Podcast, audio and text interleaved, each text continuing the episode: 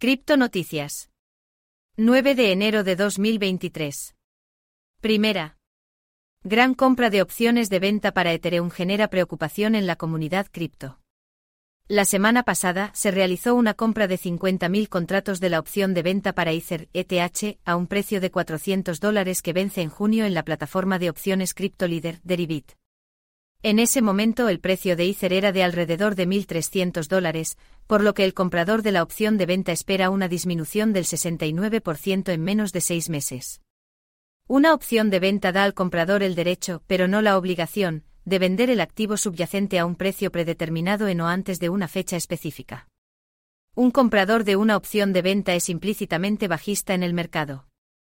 La compra podría ser una apuesta bajista enfocada en obtener ganancias de un posible colapso del precio, pero también podría ser una protección contra una exposición alcista en el mercado spot o futuro de Ether u otras criptomonedas alternativas. Segunda. El precio del Bitcoin alcanza los 17.000 dólares por primera vez en tres semanas debido a la esperanza de que la Fed reduzca su ritmo de endurecimiento monetario. El precio del Bitcoin ha alcanzado los 17.000 dólares por primera vez en tres semanas debido a la esperanza de que la Reserva Federal de Estados Unidos reduzca su ritmo de endurecimiento monetario. Los informes de empleo y salarios de la mañana del viernes sugirieron una mayor desaceleración de la economía. Aunque el índice de servicios no manufactureros, ISM, de diciembre mostró una contracción económica, los informes de empleo de diciembre del Bureau of Labor Statistics superaron las expectativas. Sin embargo, el crecimiento salarial fue más débil de lo esperado. Tercera.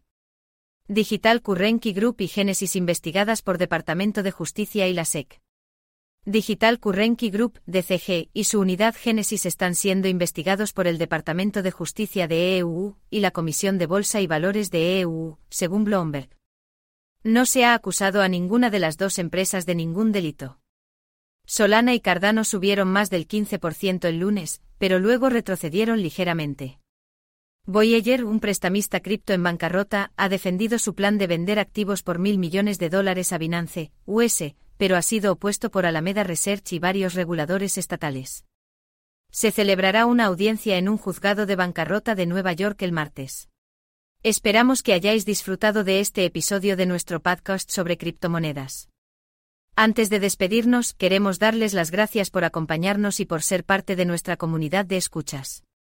Si os ha gustado este episodio, os animamos a suscribiros a nuestro podcast para no perderos ningún episodio futuro.